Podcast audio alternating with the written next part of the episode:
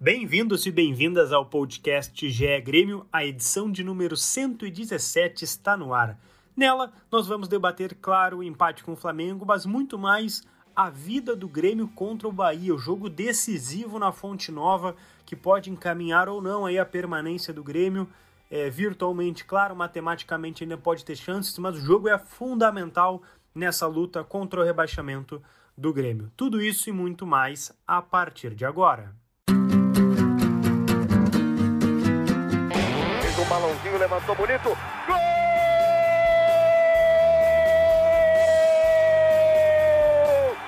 grande jogada de Renato pela direita. Partiu Luan, dominou o lance, é bom, o lance é bom, o lance é bom, o lance é bom. Olha o gol, olha o gol, olha o gol. Golaço do Grêmio. Para Everton, chegou, fez a finta, outra boa jogada, cruzamento. Olha a chance, olha o gol, olha o gol, olha o gol, olha o gol, olha o gol.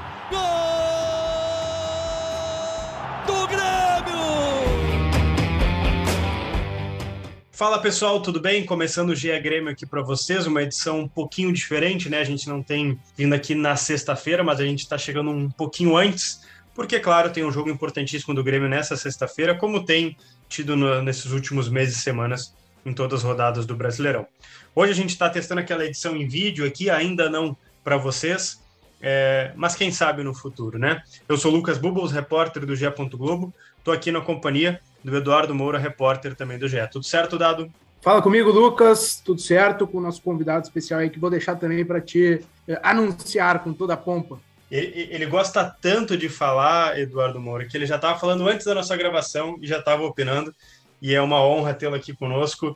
Sérgio Xavier Filho, Serginho, comentarista do Sport TV do Grupo Globo. Seja bem-vindo ao GE Grêmio. É, bom dia, boa tarde, boa noite para o Lucas, para o Dado e para todo mundo que nos escuta. Assunto não falta hoje.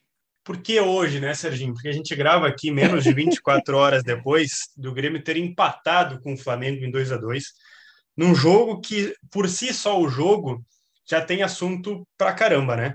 Imagens da transmissão, é, o pós-jogo com as coletivas, a escalação, enfim é, mas, assim, é também um ponto, e também chamando dado, para a tabela, né? Porque o Grêmio projetava muito essa vitória contra o Flamengo.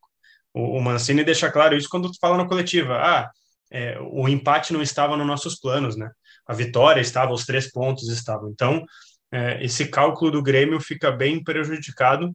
E eu queria saber de vocês, antes de a gente entrar nesse assunto aí do confronto direto, que é basicamente uma batalha dos aflitos dois, né?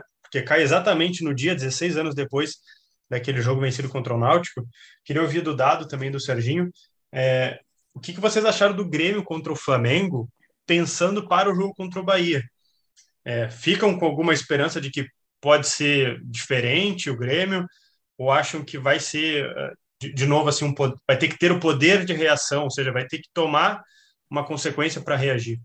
Lá no, na arena, a impressão que eu fiquei assim é que o Grêmio é, não estava fazendo a Copa do Mundo que prometeu. É, assim, em termos de postura, em termos de vibração do time, em termos de, é, de é, se posicionar no campo do, adver, do adversário e tentar uh, realmente né, ganhar aquele jogo. Eu só vi isso depois que o Grêmio já estava com 2 a 0 no placar contra e uh, sem o Jonathan Robert. Né? É, teve jogo tecnicamente ruim de alguns nomes, mas no coletivo, no geral, a postura eu, eu vi assim, talvez por conta da sequência e por saber ali que de repente o Flamengo não seria um adversário uh, que forçaria a barra do Grêmio né, nesse jogo. Precisa talvez guardar uma energia aí para o Bahia, que é só quatro dias depois, enfim. É, mas é, vi um Grêmio assim, sem aquela vibração que eu esperava num, de um time que precisava eh, vencer para ter uma situação muito melhor na tabela, assim, né, nesse jogo atrasado.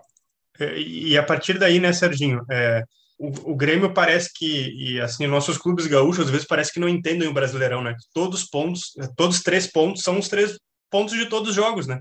Quer dizer, tu conquistar três pontos contra o Flamengo é também os mesmos três pontos que tu vai tentar conquistar contra o Bahia né? Ou seja, parece que às vezes falta essa esse tino, né? Falta essa sensação de que, olha, se eu ataquei tão rápido o Bragantino, ataquei tão rápido a Chapecoense, por que eu mudei contra o Flamengo, né, Serginho?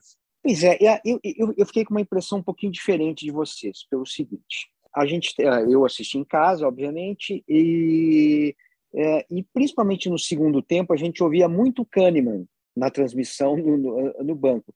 E a, e a, frase que o Kahneman é, é, repetia, a palavra que ele repetiu muitas vezes foi organiza, organiza, organiza. Né? Quando a gente começa a olhar o que, que aconteceu no Grêmio no ano, com o Grêmio no ano, né, é, é, o, Grêmio, o Grêmio perdeu 18 vezes nesse campeonato. Né? É, é um horror isso. Né? Então, assim, o Grêmio um não turno, é um né? time para. É, o Grêmio perdeu um turno inteiro. Né? O Grêmio não é um time de ganhar duas, é, duas partidas seguidas, quanto mais três, quanto mais quatro. Né? É, não é bem essa a pegada do, do Grêmio em, em 2021, por todas as razões que a gente já debateu em todas as nossas plataformas por aí. Né? Então, o que eu acho que aconteceu ontem foi um Grêmio. Bom, primeiro, acho que a gente tem que uh, distinguir bem né? quem é Flamengo, quem é Chapecoense e quem é Bragantino. Né? O Bragantino reserva é um time de Série C. É, o, o, o titular é, é Série A, topo de tabela o reserva é Série C. É um horror, né? E para completar, o Bragantino não vibra nada. É um time morto, né? Um time que, que é, é, vibração zero. A Chapecoense é outro horror, né? Então é, é uma equipe que perde de todo mundo e está completamente quebrada, toma um gol e se desmantela e por aí vai. Então, assim, é, o Flamengo é outra coisa. O Flamengo reserva, desmobilizado como estava né, é, na, na arena, mesmo assim, o Flamengo é uma equipe organizada, é uma equipe que tem jogador com capacidade de decisão. Né? Vitinho, é, é um né? time que é um, que é um cara que é, o arremate dele é muito bom. Ele, às vezes, não participa do jogo. Mas quando ele está tá ligado, o Vitinho é um, é um jogador de Série A.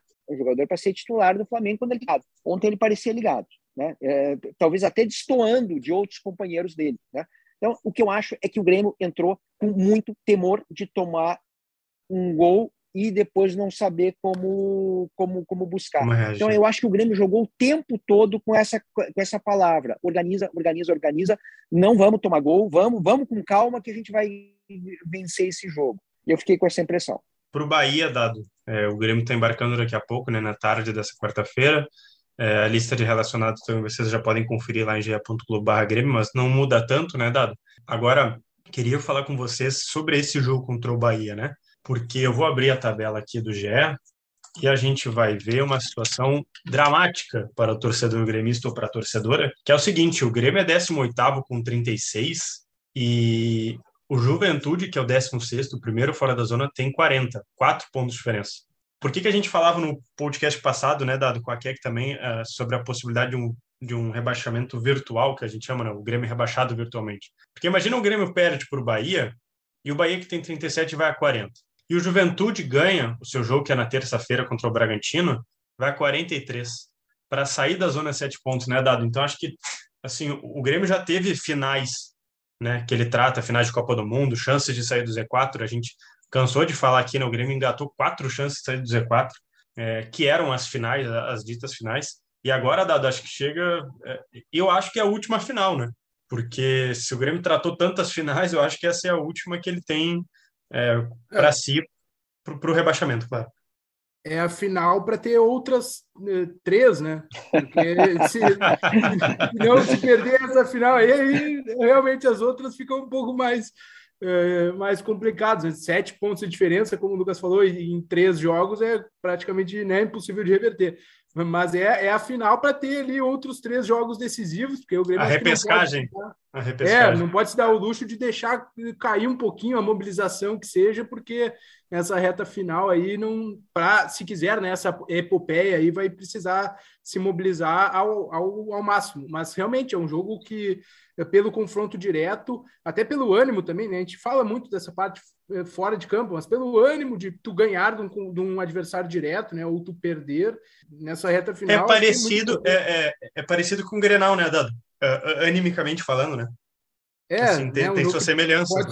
Aquele jogo poderia servir como um divisor de águas, não, não serviu. O Grêmio ainda conseguiu algumas vitórias depois, mas é, é o jogo que precisa ganhar assim, né, o confronto direto que tem. Depois tem o São Paulo, mas o São Paulo está já um pouco mais acima, pode aí se complicar ainda dependendo dos resultados, mas enfim.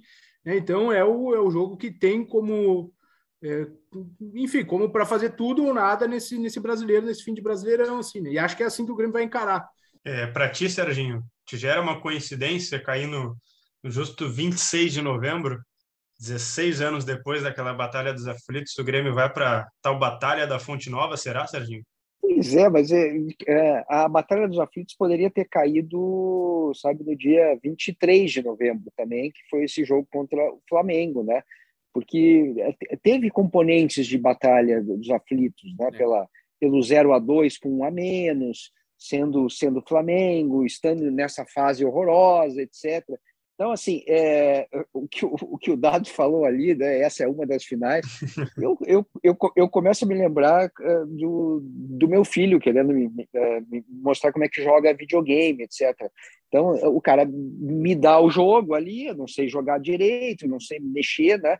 E ele vai me dizendo, pai, só tem mais três vidas, agora são duas vidas, agora é uma vida, agora, agora você não pode morrer.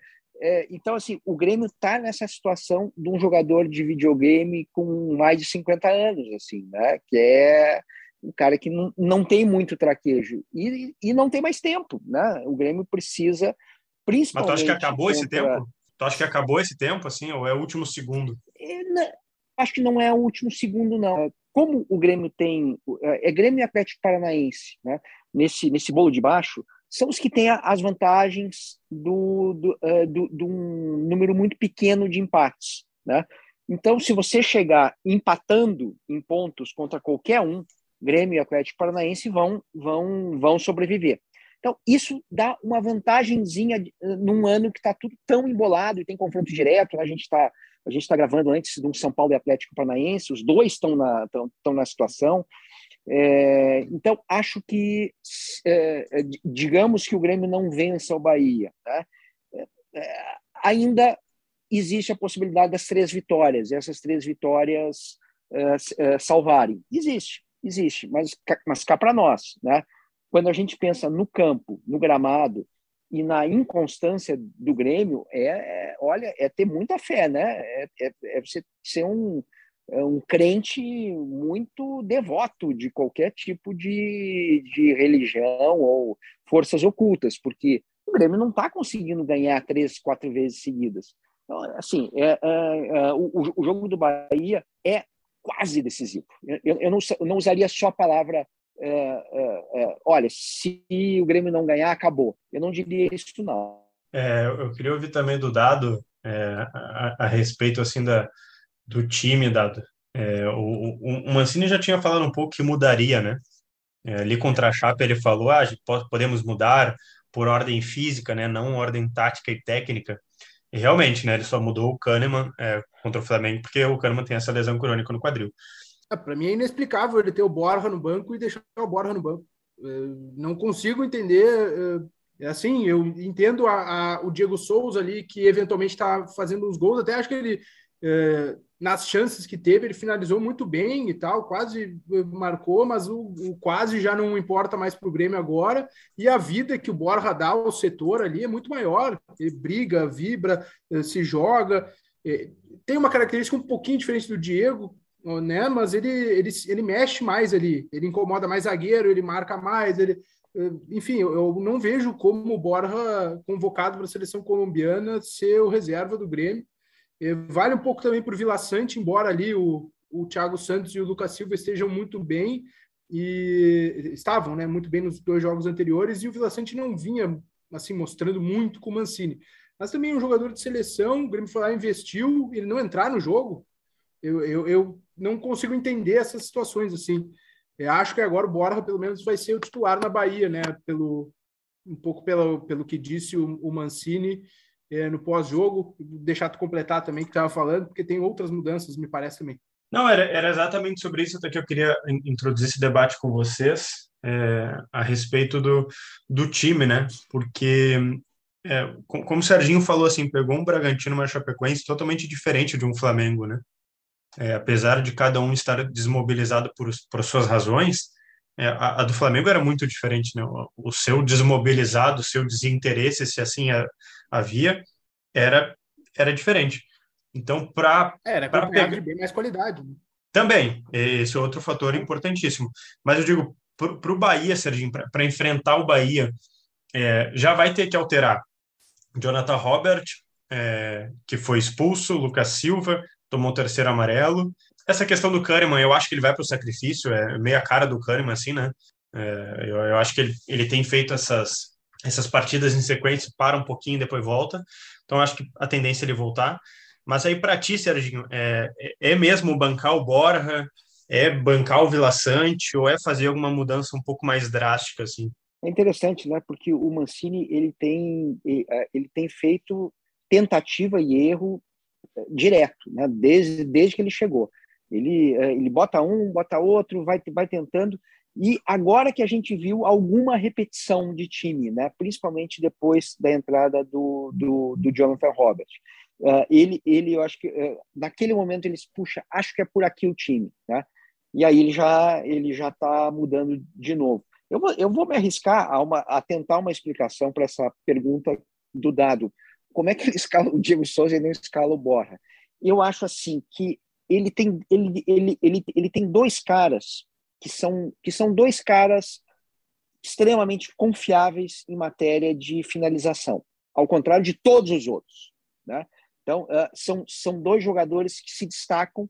Né? Uh, o Diego Souza resolveu em alguns jogos, com toda a sua lentidão, né? a diferença de, de eletricidade dos dois, como o Dado salientou, é enorme mesmo. Né? Mas o Diego tem algo que é aquela bola alta na área, né? Impressionante, ele ganha quase todas, né?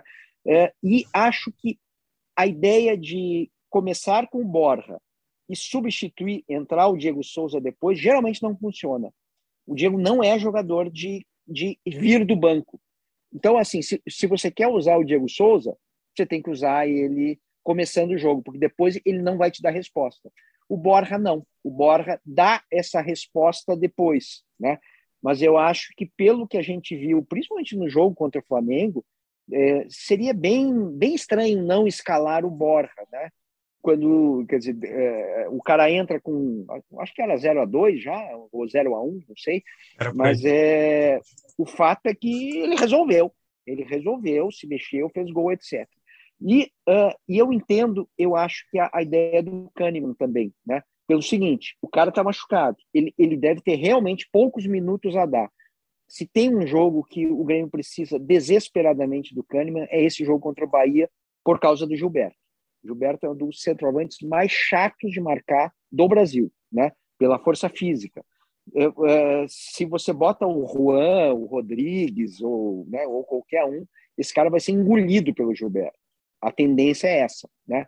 Então eu acho o que o Kennedy o... justamente para isso. O Juan teve dificuldades com o Kennedy, né, Serginho?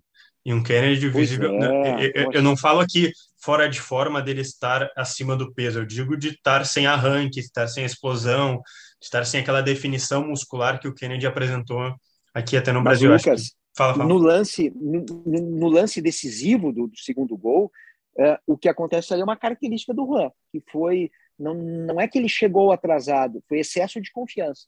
Ele achou que naquela bola ele conseguiria botar o corpo e sair com ela, né? ao invés de simplesmente interceptar. Né? Isso aí é, é, o, é o jogador que acha que joga mais do que ele realmente joga. Agora, vamos falar um pouquinho de matemática, a gente abordou um pouquinho aqui time e tal, mas eu queria avançar além do Bahia, né? É, o Serginho falou que é quase decisivo, né? Mesmo que tropece contra o Bahia, é, porque eu, eu considero empate ou derrota tropeço total, né? Para mim, assim, nenhum empate seria bom para o Grêmio. Agora, dado, é, se perde para ti, é água abaixo? Porque, vamos lá, eu... o, o, Serginho pontuou bem, né? Eu tinha esquecido, o São Paulo joga hoje contra o Furacão. Uhum. Os dois têm 41. Quem vencer dispara, né? Vai a 44. Por exemplo, o Grêmio, olha que interessante isso, o Grêmio só pode ir a 48 é, eu estou fazendo um cálculo bem aqui de padaria, como a gente chama, tá? O Fluminense é sétimo, tem 48. É óbvio que o Grêmio não vai chegar até o sétimo, porque tem os confrontos diretos, essa pontuação vai subir. Mas olhem como o Grêmio só chega até 48. O Juventude tem 40. Ou seja, é, a, a, distância é muito grande, né? É, não, é, eu, como pessimista que estou nas últimas semanas, acho que se, se não ganha do Bahia, é, já era, sim, né? É, dá para o sobrenatural de Almeida vestir né, as três cores e, e, dar uma, uma senhora mão nesse fim de campeonato, né?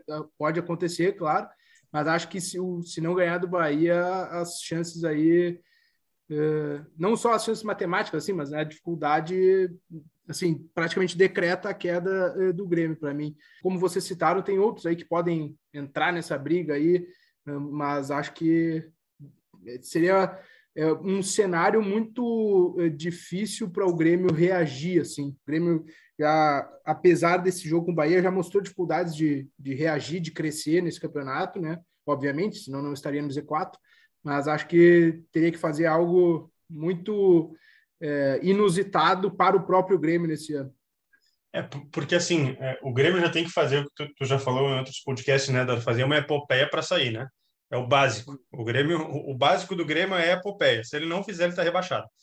Mas o, o que eu acho interessante também, Serginho, é que, como tu falaste desse jogo de São Paulo do Furacão, digamos que o Furacão ganhe, ele vai a 44 e deixa o São Paulo com 41.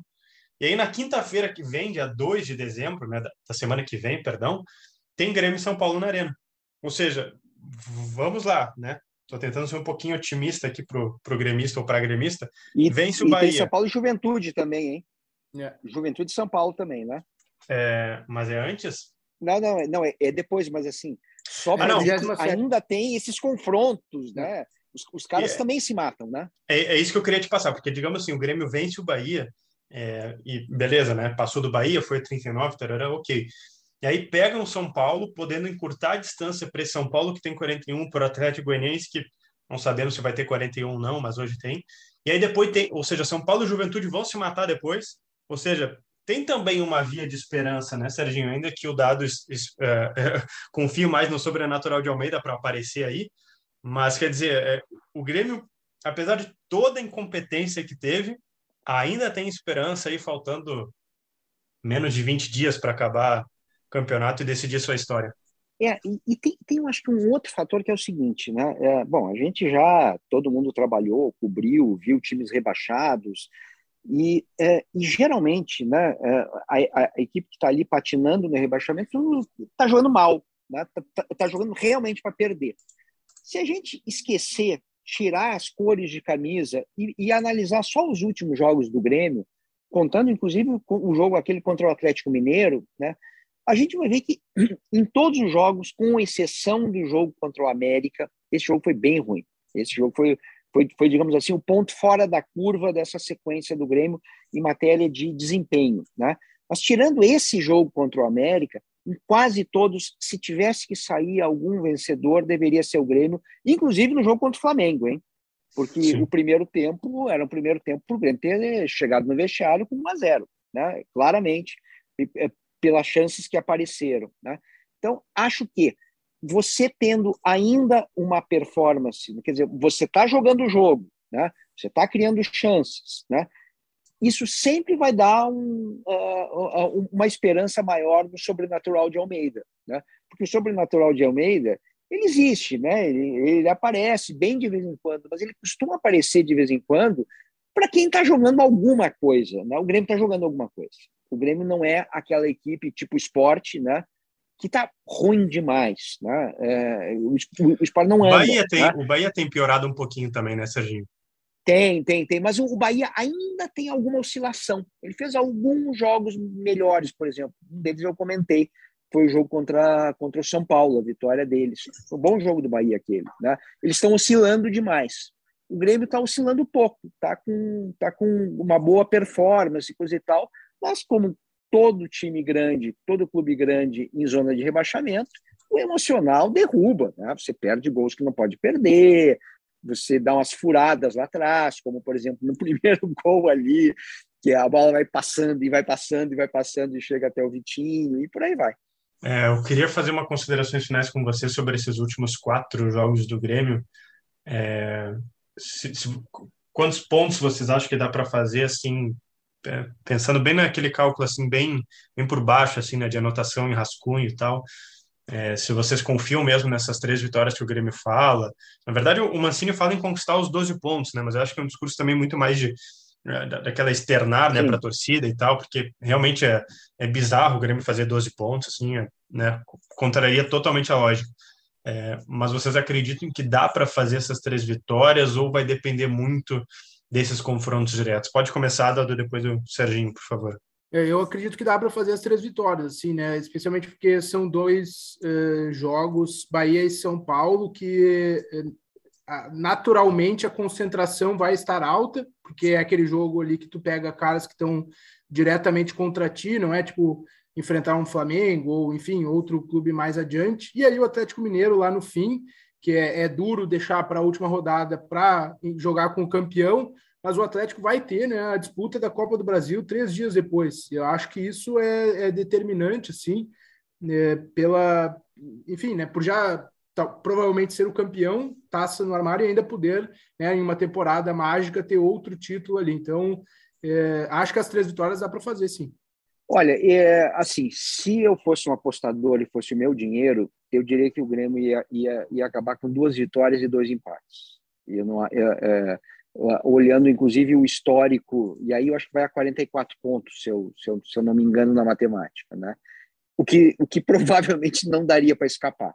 Eu acho que a lógica é, é, é, é o Grêmio não está conseguindo essa firmeza toda de, de, de, conseguir todos os resultados. Lembrando, né, o Galo tem um time reserva muito bom, né?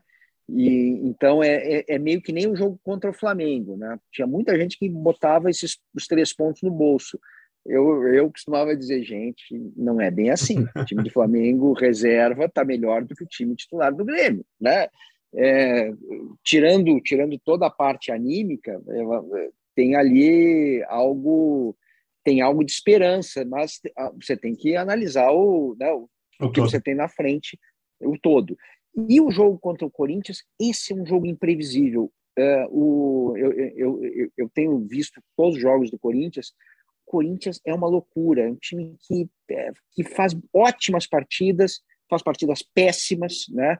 Tá oscilando demais e o Corinthians tem um negócio que contra uma equipe que morde muito, o Corinthians se atrapalha, porque o Corinthians não tem não tem desarme. É um time que não desarma, né? Porque não porque não consegue, né? É, é, é, quando jogava Renato Augusto, é, Roger Guedes, o, o Juliano, o Juliano acho que está fora, né, completamente. Uhum. É, é, eles não conseguiam roubar a bola de adversário. Isso, isso, isso é bom para quem joga desesperado. Né? Então, talvez o Grêmio consiga alguma coisa contra o Corinthians, nesse sentido, pelos encaixes de jogo. Eu não tô Ainda que tenha revanche, né? Ainda que tenha a revanche é, mas de 2007. Isso aí, eu acho que nem precisa ter revanche nenhuma, né? O Corinthians quer a classificação direta para Libertadores. Eles têm um, eles têm um campeonato para fazer, né? Então, é, mas é, eu digo de encaixe de jogo. Talvez o Grêmio consiga alguma coisa pelo encaixe de jogo. É, então, o sobrenatural de Almeida, Eduardo Moura, talvez o irmão dele, o da Esperança, esteja dando sinais para o Grêmio, né? De é, que é possível. Vai... Fala. Tem que, vai aparecer para afastar o fantasma, né? É, é porque olha, o fantasma. É, o, o Grêmio continua tendo chances, isso é extremamente curioso, né? Curioso, ainda que tenha tido aquela bondade de quatro rodadas seguidas para sair, lá no meio do campeonato que a gente falou, e não conseguiu. Lucas, fala. Eu acho que só faltou uma coisa é, nessa nossa conversa, que é a gente deixar um ponto de interrogação sobre, sobre o que, que aconteceu, o que, que acontece animicamente com esse 2 a 2 tá? É, é, de você buscar um resultado meio, meio batalha dos Sim. aflitos, né? com um a menos contra o Flamengo. É, é, isso aí, na saída, ficou aquela ideia: puxa, o Grêmio perdeu dois pontos. Os dias vão passando, né? É, é, o pessoal vai, vai relembrando desse jogo, vai, vai lembrando da, da capacidade, capacidade de reação. Eventualmente, alguém consegue botar na cabeça dos jogadores que foi uma tremenda vitória o, uh, o, o, empate da Arena pela, pelas circunstâncias. Né? Então, isso, isso é, um, é, um, é um jogo psicológico também. É um jogo que está sendo jogado. E é um jogo que vai ser jogado especificamente até a noite de sexta-feira. Né? De que forma o Ancini vai colocar na cabeça do grupo que eles ganharam o jogo da Arena. Esse é um desafio. Esse é um desafio. Porque ele precisa encher os caras de confiança. Né? Sem confiança você não vai a lugar nenhum. Então, então, então tem só esse esse esse senão, né? Como é que isso vai ser deglutido para o próximo jogo? E aí só sexta-feira a gente vai ter resposta. Sobre essa coisa da confiança, né, Serginho? Para encerrar aqui, depois pedir as considerações finais de vocês. Eu vi uma foto muito boa do Dado depois do jogo que ele tweetou, que é o, o Jeromel é, praticamente deitado no ombro do Renato. Sim. É, e aquilo ali tem um simbolismo, né, Dado? É gigante, assim, porque o Jeromel, é, de, depois daquela cena ali, ele se caminha, né, para ele caminha, perdão, para dar entrevista no pós-jogo ali pro pro Sport TV pro Premier, e ele tá exausto. Ele tá exausto, ele tá com olheira, aquela olheira mais é, mais escura, sabe, de quem tá com sono assim. Ele tá ele tá ofegante.